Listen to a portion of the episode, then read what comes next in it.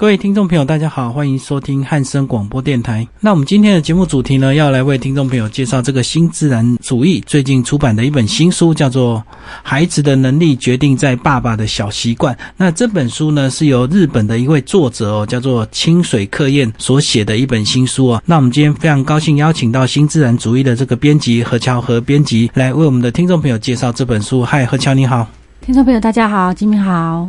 好，那是一开始呢，跟我们的听众朋友稍微介绍一下这位作者好不好？清水克彦，他是一个什么样的背景？为什么会写这样的一本书？嗯，清水克彦他本身在日本是读教育系的，那他跟金明一样，他是这个从事广播节目主持人。那他为什么写这本书呢？因为他在大学教书的时候，应该他接触得到的大学生，他发现到，哎，这些年来的大学生他们。对于比方说发言啊，勇于发言这件事，还有就是他们的一些成绩，都跟他们的家庭有大的关系。他们发现到有一些就是呃，很会有自己想法的，然后成绩优越的这一类的学生，他们家里的爸爸妈妈跟小孩子之间的一些共处时间是比较长的。对，因此他就引起他的兴趣，他就是做各个家庭访问，然后专门都是访那些就是成绩优异的学生。那他有发现到，诶。现在这些这些小孩子的爸爸妈妈，除了说他们的亲子相处时间是很很长以外，爸爸也很参与，就是亲子教养这一块。他就把这些他去访问的一些家庭的学生的这些爸爸的共同特点，把它集结起来，写下了这本书。所以他个人不是因为他自己呃跟小孩的教养关系，所以来写这本书。有这里面书里面也有提到说，他跟他自己的小孩子的相处的方式。所以先透过他这个教书的这个观察，发现他的这个学生。有些功课比较好的，或者是表达能力比较好的，他们的家庭背景都是父亲有在参与他们的，从小参与他们这个的生活就对了。对，好，但是这个这本书呢，这个名字叫做《孩子的能力决定在爸爸的小习惯》，那这个会不会有些母亲看了就会有点这个呃意见？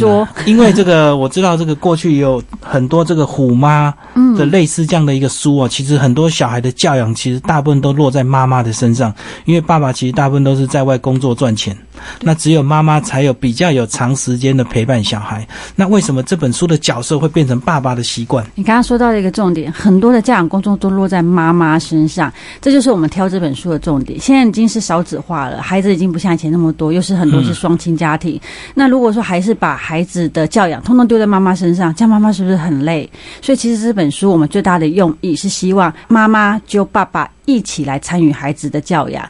爸爸可能会说：“哦，我工作好忙啊，我不能，我没有办法这么多时间这样。可是我们里面有很多的小习惯，是你可能下了班回来再参与的也可以，或者是上班之前，甚至是你在上班当中。”这些事情都是你可以随时做到的。所以他这本书其实他的角色并不是要爸爸这个离职哦，那个取代妈妈这样的一个角色来带小孩，其实是说，因为爸爸跟小孩相处的时间相对比较少，对，所以反而爸爸的一些习惯或言谈会对小孩子比较有长的影响力。对，而且我们鼓励爸爸一起来参与。其实这个就有点像这个小朋友，呃，以前他在幼稚园的时候常常听这个爸爸说、妈妈说，等他到了国小的时候，他就会比较听老师说。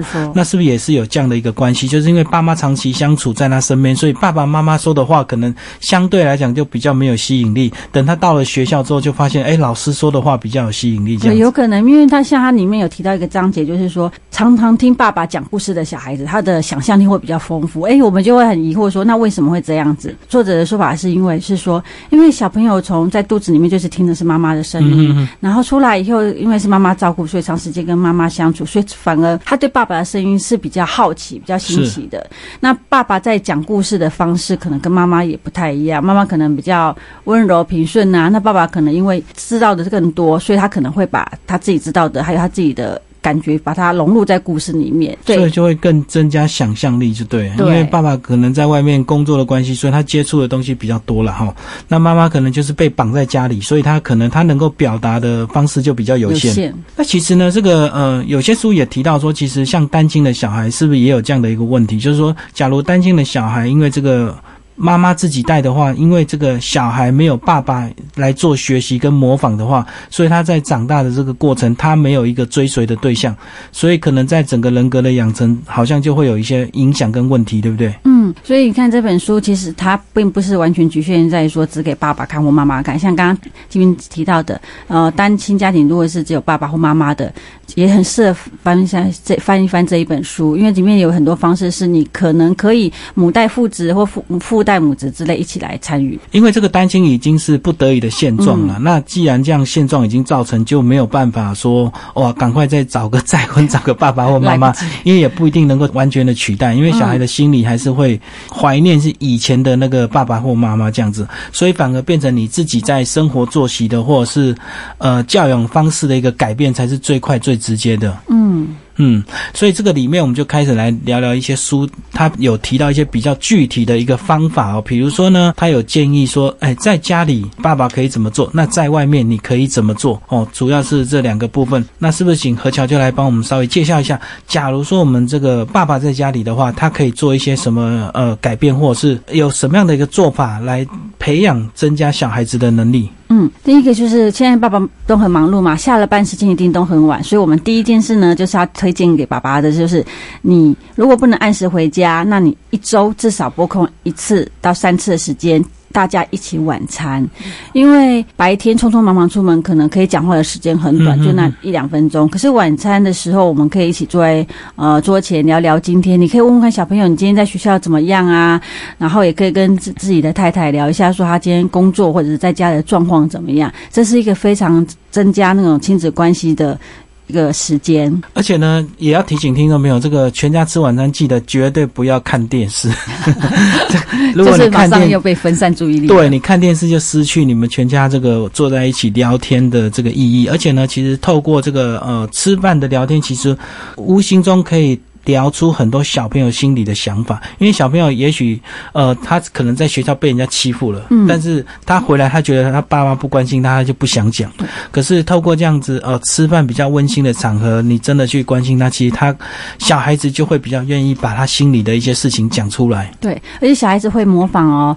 呃，为什么我们说第一件事就是要先鼓励说，爸爸，你至少一个礼拜回家吃饭一次，是因为在吃饭过程中，你跟小朋友聊天，你跟太太聊天。当你在跟太太聊天的时候，其实小孩子都看在眼里，他知道爸爸妈妈是会讲话、会沟通的。那他日后如果遇到什么问题，像刚刚金明大哥讲到，比方说他在学校被霸凌，或者他学校有什么委屈、沮丧的，他会以后也会慢慢的试着，就是跟你用讲的方式。他因为他看到的就是我们的家庭就是用沟通，他不会说就闷不吭声的。就是看到爸妈用比较好的沟通方式来解决问题，他就会学习、会模仿。所以也许他到学校遇到一些问题，他就可以试着说：“哎，他就会想到说。”呃，前几天他们家在吃饭，他爸爸妈妈可能讨论一个什么问题，后来透过什么方法来解决，这样子，无形中他就在学习跟观察。对，嗯，那另外一个要介介绍就是，嗯。利用假日跟孩子一起下厨。我知道现在很多爸爸妈妈可能在小朋友大概三四岁就会往 baby boss，哎，这可以讲吗？然后让小朋友就是呃去学习什么生活体验什么体验的，或者是 DIY 之类。其实最好的 DIY 就是在家里，你其实不用花那么大那么多的钱把小朋友往那边去送去那边玩，在在家里就因为去那边玩可能就是第一个钱比较贵嘛，第二个可能你去的次数会很有限，因为毕竟那个比较。高的消费场所，你比较不可能常常去。那其实真正自己家里就可以充分的利用。没错，嗯。那为什么说我们要说跟孩子下厨？看到你在下厨的过程当中，是不是你在下厨前你要去市场买菜？对，买菜回来你要清洗，清洗要切，然后甚至你要烹饪，烹饪完以后你还要摆盘。这一整个过程来讲，都对小朋友激发他的创造力是很有很 很有帮助的。你去买菜的时候，你还可以顺便教小朋友这是什么菜，还可以认识当令当令的熟食，而且回。来之后，你比如说你要切要洗，都可以请小孩帮忙。那小孩子帮忙，其实无形中就会增加他的成就感。对，因为你就会说：“哇，你好棒！哇，你怎么可以把菜切的这么好？”小朋友对于拿刀这件事啊，是非常的笑耀于神。对他们拿到刀子就觉得：“哇，他自己是一个大人。”对他会觉得他已经长大，他可以开始这个自己下厨煮东西，而且煮的东西，呃，即使味道不怎么样，可是只要能够把它完成，这个相信小孩就会很有成就感。对，其实有时候像有些亲子。之间啊，这个第一个，我觉得第一个会教小朋友煮的菜呢，好像常常就是煎荷包蛋，对不对？对，我们家也是。煎荷包蛋是最容易有成就感的，而且呢，一打下去，这个不管那个形状。是完整的荷包蛋，或者是破掉，其实都很好吃，因为荷包蛋本来就很好吃。嗯，这个不能让小朋友听到，不然小朋友会受伤。好，这个是这个利用假日哦，带着小朋友一起去一起下厨。那其实下厨，包括刚刚何乔讲的，从一开始买菜，整个过程都可以让他参与，而且这个包括买菜过程可以认识当令的一些食材。其实讨价还价也是一个沟通，让他们学习，对不对？对。然后还有就是我们刚刚讲烹饪完之后的摆盘，你知道人家画画的时候，小朋友可能日后长大话要构图，然后要想说颜色怎么下。其实这跟在摆盘这个地方对他来讲就有很大的激发了。那其实这个这个章节其实还有个蛮重要的重点，我觉得你可能要跟我们的听众朋友提醒一下，叫做五大危险的饮食习惯，帮我们介绍一下。哦，五大危险饮食习惯这个问题很好。比方说，因为现在的人都很忙碌嘛，可能爸爸会有一些习惯，就会带一个小孩。我常常听人家说。呃，他们家小孩好挑食哦。然后呢，我就曾经我也听过一个朋友跟我讲说，其实大人也很挑食。为什么你觉得大人好像不挑食？是因为大人都吃自己喜欢吃的东西。他点的时候就直接点喜欢的。对，所以这对他在他的眼里就会觉得说小孩很挑食。哈，那为那这个部分其实你就会影响到小孩。比方说。哦，你挑食这件事情就会影响到小孩。另外一个是独食，自己一个人，你不要常常丢小朋友。比方说一个人吃饭，因为现在家长哦，就像要死儿童一样，这个他下课之后，爸妈还没到家，所以他就挂着他的钥匙，先自己去买晚餐吃。对，嗯。然后还有一个就是固食，固定食物，就是固定只吃自己几样的菜色，你这样会影响到小孩以后就是挑食的意思。对，一直都只吃那那几样。另外是少食。呃，可能因为妈妈说，哦，我今天我就要减肥，所以我吃很少。那小孩子会有样学学样，可是小孩在生长期啊，你不能让他说他跟着你样学，然后只吃的少少的这样子。还有另外就是个食，就是亲子。之间各吃各的，饮食内容不同，这样子很容易养成小孩子很任性的脾气，因为他会觉得说他就是要这样子，然后你也要那样。这个就像假日这个全家去这个美食街吃饭，然后这个爸爸妈妈点他们喜欢的小孩子可能就点麦当劳，对，就是个人吃个人的这样子。嗯。那另外一个是粉食，这粉就是比方说用粉状加工食做出来的，对，加工食品之类的。这因为加工食品其实对小朋友的成长发育来讲，它对是营养是非常不足的，不是不鼓励。所以这五大饮食习惯是我们希望说，诶，如果爸爸或妈妈你们在家里有这样的习惯，诶，尽量赶快戒掉。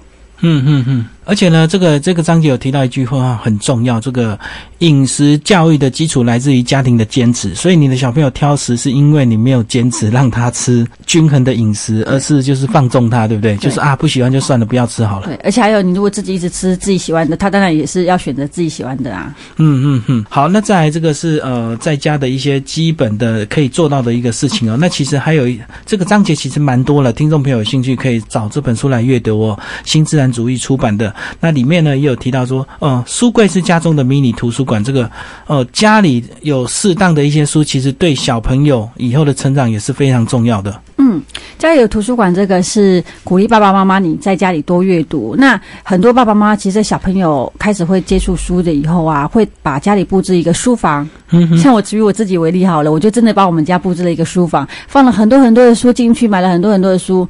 但是后来当我在看到这本书的时候，我才发现到。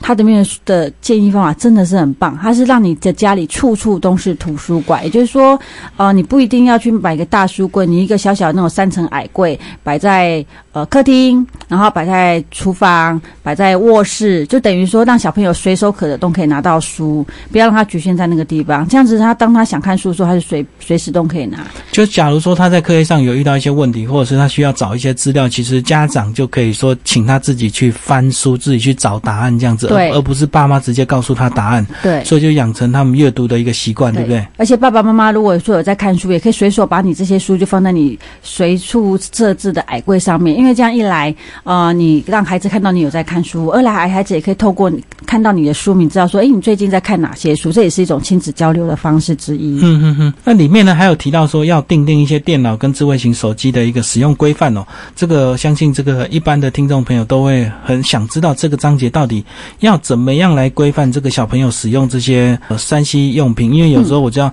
现在三 C 实在是过度泛滥，而且呢，有时候教养小孩以现代人来讲，有时候最简单的方式就是把手机丢给小朋友，这样他就不会吵你，他就不会闹你，因为他会自己打电动。对，那家长呢就可以做自己喜欢做的事情。这样来跟我们讲讲这个章节。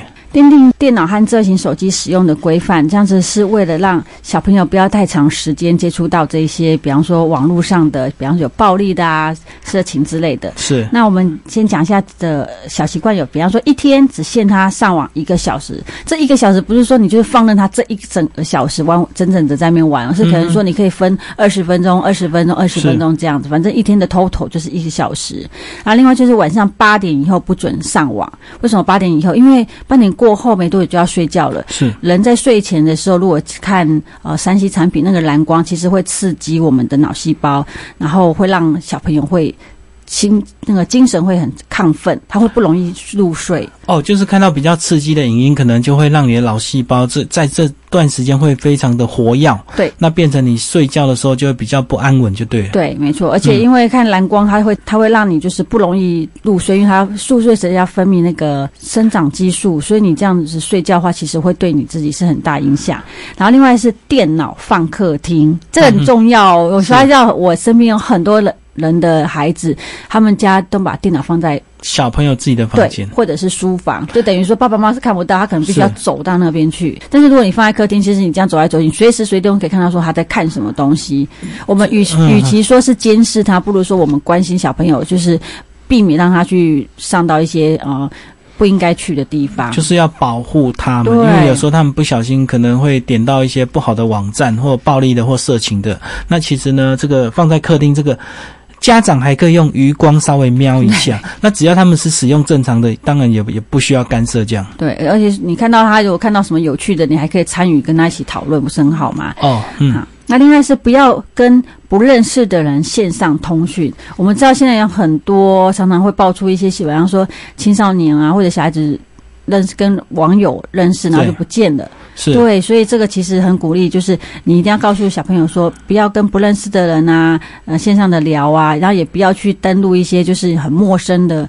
账号，对这个这个账这个新闻倒是蛮多在报道，就是有时候这个女孩子啊，傻傻的就跟陌生人这个网络聊天，一聊下去可能就不小心就被恐吓啊，就跟他一定要强迫约出去啊，或者是呃寄一些不好的照片给对方，然后就从此就被控制这样子哦。其实这个也是这个家长要特别注意的地方。那最后一个就是说，不要在朋友家上网，这个其实跟电脑放客厅其实是很大的呼应，因为你在朋友家上网，其实爸爸妈妈有爸妈。没有办法知道说这状况怎么样，而且如果你的朋友家的爸爸妈妈他也不关心这一点的话，哇，那一群小朋友这样子上网什么是大家都没有办法控制的。好，那最后呢，这一篇的这个呃室内的部分有也有聊到说，其实在家里啊，这个呃对小朋友也要适当的说请、谢谢、对不起，这些也很重要，而不是因为这个呃家长比较权威，就习惯对小朋友用命令或者是常常喂喂喂这样子哦，来跟我们介绍这个章节，为什么这个对小朋友有礼貌，呃，对小孩子是很重要的。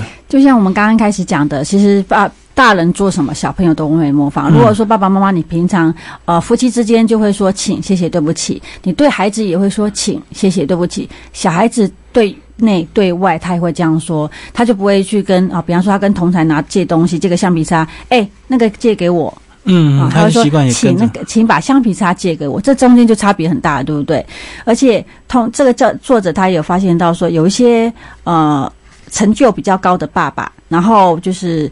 比较打练他，嗯，就是在工作场所，比方说更精进啊，或者加薪水更高的爸爸，诶，他们的共同点就是他们在家里的这种礼貌性是很够的。嗯嗯，对，嗯嗯，就是他把一些呃工作上的该注意的细节，其实在家里他也是会注意这个地方，绝对不因为他在家里他是钱赚很多的爸爸，所以他就很权威或者是很没有礼貌这样子。对，而且你看啊，如果你自己对小朋友就是，哎，那个去帮我。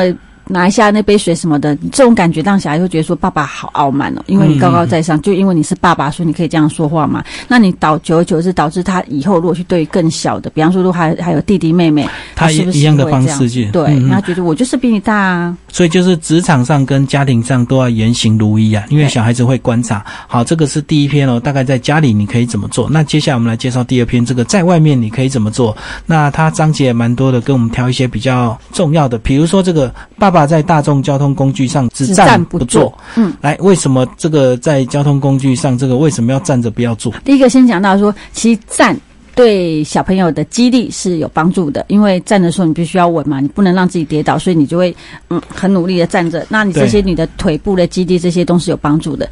另外就是你站的过程，嗯，你把位置让给事实需要的人。我们现在都知道说，我们一直想提倡说，呃，不要说不会做是只有老弱妇孺可以做，一般人也可以做，只要你有需要。嗯，那你看，如果你只站不坐，你把位置让给别人，爸爸做什么，小孩也看到。其实，就算你坐在捷运站上，坐在椅子上面，有人来说，你自己起身让位这个动作，对小孩就是一个很好的示范。哦，我大概能了解他意思。其实就是说，其实站着这个，第一个对我们身体比较健康，因为你手可能要握得比较紧，要这个呃让自己站得比较稳。那另外呢，其实你养成这样的一个习惯呢，就是说站着，当我们身体比较健康的时候，我们站着把位置让给需要的人，因为有时候你这个需要的人他并不一定。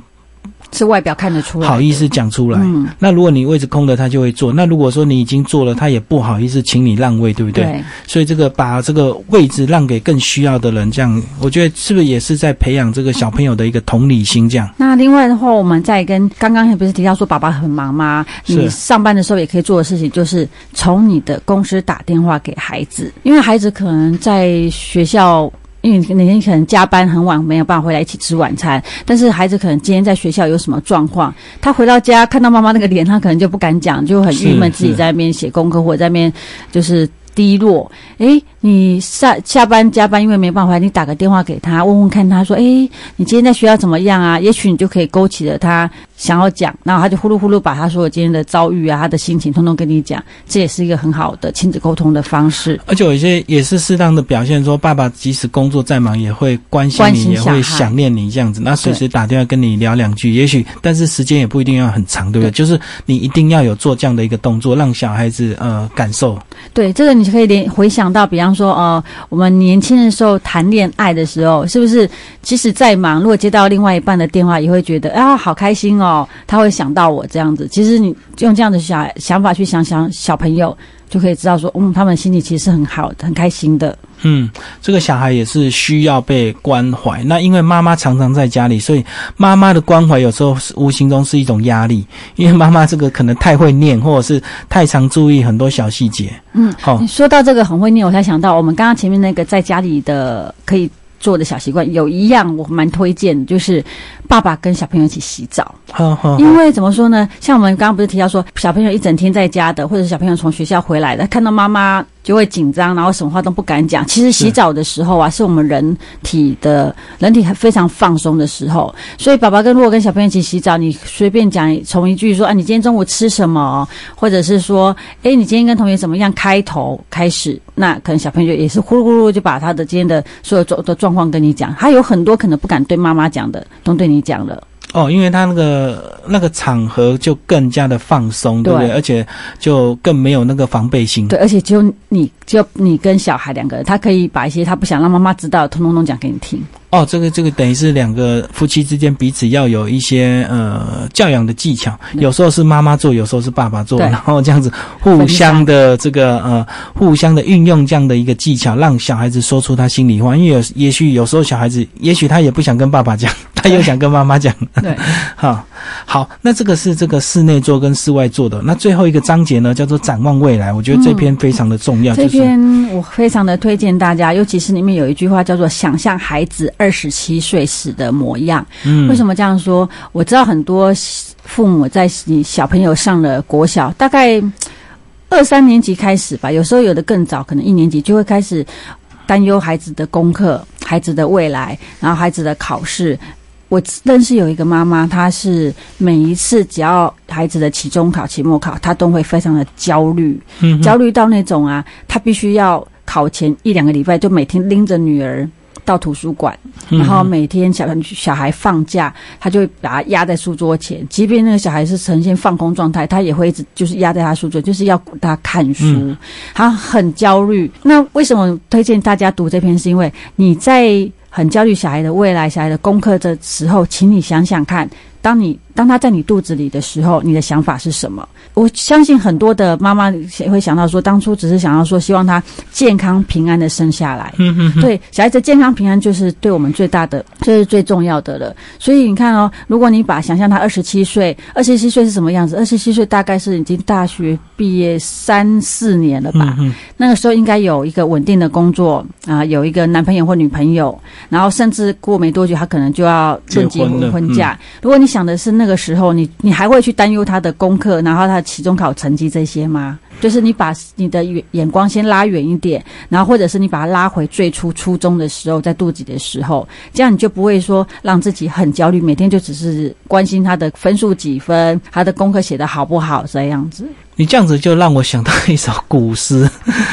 有一首古诗呢，叫做“千里家书只为墙，让他几寸又何妨？万里长城今犹在，不见当年秦始皇。”这个就是说，当很多年之后，其实现在的一些你很 care 的东西，其实过几年后根本就不重要了哈。对。那假如你想象小孩子二十七岁，也许他有一个好的工作，也许他已经结婚有小孩了，那其实，在现在这个当下，你很在意的很多这个小细节，其实它也变得并不是那么重要，因为你就是要。小孩幸福快乐而已嘛，对，并不是他要赚很多钱，对，或者不不是，并不是说他一定要第一名或一百分之类的，嗯，对，所以这个也是可以提醒我们很多的这个呃家长，如果你现在很在乎小朋友成绩，然后想尽办法，这个每一个假日都要逼迫他去学才艺班的，嗯，想象小孩子二十七岁。这些才艺他到底用不用得上？也许他用不上。对，那反而到时候你只是希望他是一个很平凡的人，有一个幸福的家庭，然后有个很爱的老婆，然后有一个小孩，继续延续这样一个家庭的爱就好了。对，那这些才艺到底以后用不用得上？所以，相对以现在这个时光来讲，其实你有需要这时候逼迫他学很多才艺吗？嗯，其实学，我觉得小朋友学才应该是他喜欢他自己的兴趣，对，因为你就是开心就好嘛，你一定要去逼迫说他一定要往什么方面发展嘛。其实慢慢的小朋友自己就也磨出一个一条路来。对，自自己有兴趣学，跟被逼迫那种感觉完全就不一样。嗯，而且从这个议题又提到你们上次你们在介绍的一本书叫《听力障碍》这个书，我其实也有提到说这个从小学。音乐，如果你没有做好这个耳朵的保养，有时候不小心反而造成耳朵的一个伤害。伤害，因为它这个，比如说拉小提琴，很近距离，它就要贴着这个左耳，所以他们这个左耳就常常会有一定的听力受损。对，没错，而且又除了近近距离，而且又是偏一边，等于说他以后等于另两边的那种听力的差别会很会有差，因为左耳会比较受伤。那再是长期这样子弯左肩，可能也会有一些肌肉拉伤的问题。对对对，或者是骨骼生长发育的一个问题哦。所以，想象小孩子二十七岁，呃。很多事情现在太计较或太在乎的就不是那么重要。那另外呢，他还有提到这个要跟小孩子聊自己的一个梦想，我觉得这点也非常的重要。因为，呃，如果以你身为一个家长，你已经没有梦想，或者是你每天浑浑噩噩就是在过日子，那小孩看的有样学样，这个小孩当然对以后自己也没有未来，也没有想法了哈。所以，这个即使你现在身为为人父、为人母，然后你已经有一定的年纪了，你还是要保有梦想。那适时的跟你的小朋友聊聊。分享对，然后也是激发鼓励小朋友，呃，他们自己也可以有他们的梦想。对，所以你会跟你的小孩讲你的梦想？会啊，我想要，比方说去荷兰玩啊，这就是一个小小的梦想。那为了要去荷兰玩，我可能更努力工作、存钱、语言学习。对，然后这一段这个过程当中，他也会看得到。你知道吗？这个其实会有影响哦。假如你从小一直跟小孩子讲说荷兰，荷兰，你很想去。这个有一天呢，这个小朋友如果他比如说他要出国念书的时候，第一个就选荷兰，他不经意就会选荷兰。真的，我以前访问过一个例子就是这样子。他说他不知道为什么去意大利，是因为他妈妈说意大利很漂亮，所以当他有机会到出国念书的时候，他居然不是选什么美国。英国，他居然是选意大利，那他自己当下应该也很错愕吧？他没有，他反而我问他为什么会这样子，他就是觉得不知道为什么他就选意大利，被设定了。对了，因为这个从小他可能就被父母亲影响，所以你现在一直讲荷兰这个，你的小孩搞不好 就会嫁到荷兰去。哦，这样好玩，因为我如果去看他的话，我就可以顺便去荷兰看我。对你去看他，那个你还可以省住宿费。对，没错。所以这个这个父母亲的很多一举一动，无形中都会影响小孩子，嗯，对不对？对。好，最后何霞来跟我们讲讲你这个这本这本书的责任编辑哦，然后你自己看的这个书应该也看好几遍了，你自己有没有因为看到这本书之后，后来在呃教养小孩的部分有做一些改变？有，比方说像我刚刚提到处处都是图书馆这一点，我就打破了我原本就是把书全部放在书房这一件事，我就是可以接受说到处帮家里放一个小矮柜，放几本书。那另外就是在孩子面前看书查字典。嗯嗯。以前我可能在教养方面，我会比方说小朋友在学字、学写字的过程中，其实他们有很多字会不会写，我当然不会直接写给他看，但是我会直接用上网，嗯，啪啪啪啪就打给他了。哎，可是后来发现到，哎，既然是。呃，要教他怎么样去去解决方法，所以就是跟着他，告诉他查字典，然后带着他怎么样去查查，让他知道说去找到那个字，等于说说教他，当他遇到问题的时候，他会知道说他要用方法去解决，而不是直接用开口问，然后得到帮助。直接问答案就对。嗯嗯。还有就是在家里会常常聊自己的工作。因为我觉得小朋友好像常常都会觉得说，爸爸在外面，爸爸妈妈在外面工作，他们没有感觉到那个辛苦，嗯，他们也不会了解到说大人世界是怎么样。所以其实偶尔在家里跟他们讲一些大人在工作场合上遇到的困难、挫折，甚至说呃压力什么的，对他们来讲有帮助。因为他们会觉得说，在每天上学好苦哦，怎样怎样。其实你讲一些这个，他们会蛮能够感受得到的。所以这方法就是培养同理心啊，就是说大人不一定要在小孩面前装作很厉害，什么都会这样子，自己天下无。无敌，其实，呃，适时的跟小孩子沟通，让他了解这个呃家庭现在的一个现况，或者是爸妈的一个工作的环境，社会现实面的状况。对，这刚里里面也有提到说，看新闻也能够培养小孩的同理心，就是透过新闻事件可以跟让小朋友理解这个事情为什么会发生。嗯，那为什么很多这个呃中东国家为什么那么多内乱，其实都有很多它真正的原因，而不是我们看到这个表面而已。对，嗯，对，然后还有一个就是最后一个是教小朋友用钱。我会提到这点，是因为我发现到，其实很多小朋友对于钱这种东西是觉得好像只要讲出来就有的。我之前看过网络上有个影片，就是有一个小孩子，好像他想要一个很贵、很贵、很贵的一台一个娃娃，非常贵。然后他其实也不知道自己家庭的状况，他就回去跟爸爸要。当然，爸爸他们家确实是真的还蛮蛮富有，爸爸很快就把那个东西送到小朋友的手上。可是这对小朋友来讲是。对的嘛，是好的，有帮助吗？然后我再讲讲我的例子。有一次我们去 ATM 领钱，啊，有一次我们跟小孩子出去，那时候身上没有现金，我要去。小朋友竟然跟我讲说：“你去那个箱子领钱就好啦。”因为那时候他不知道叫那个叫 ATM，就是叫。那时候我会觉得好可怕，为什么他会觉得我没钱去那边拿就有钱？他认为说钱是。用去的，对他不觉得这是应该是要先要先有付出，再有这个劳货。嗯，所以后来我就会开始教他，给他零用钱，而且零用钱我们是有规定，比方说呃一一个礼拜五十元之类的，或者他做了什么事情之类的。有些人会觉得说你这样子不是变相的，就是用金钱去诱惑小孩子。没有没有，你要让他知道说这个确实是。必须付出而来的，而得到。对，我们在工作场合也是啊，并不是说我们坐在那边什么事都不用做就会有钱的。而且你给了他零用钱以后，你还要教他事后的，比方说记账，他要知道自己的钱花到哪里去。嗯嗯。然后他在花的过程中，他因为透过记账，他真的会发现，就是说，哎，什么是他需要，什么是不需要。比方说，他想要买糖果，哎，他就发现，哎，如果买了糖果，那他可能什么东西他想就不能买。对对对。对，这个对他来讲真的是很有帮助的。而且记账一定要一段时间呢，因为一段时间之后，你回头检视，你就会发现你原。来你的钱都花到哪里去？他就会发现说，原来他花了很多钱在零食的上面，那他就自己要做一些修正，这样对，而且他自己就会有控制了。嗯嗯嗯。好，今天非常高兴，呃，新自然主义的这个编辑何桥来到我们节目现场，为大家介绍呃日本作家清水克彦最新的一一本这个作品，叫做《孩子的能力决定在爸爸的小习惯》。那听众朋友有兴趣也可以找这本书来阅读。好，谢谢何桥，谢谢。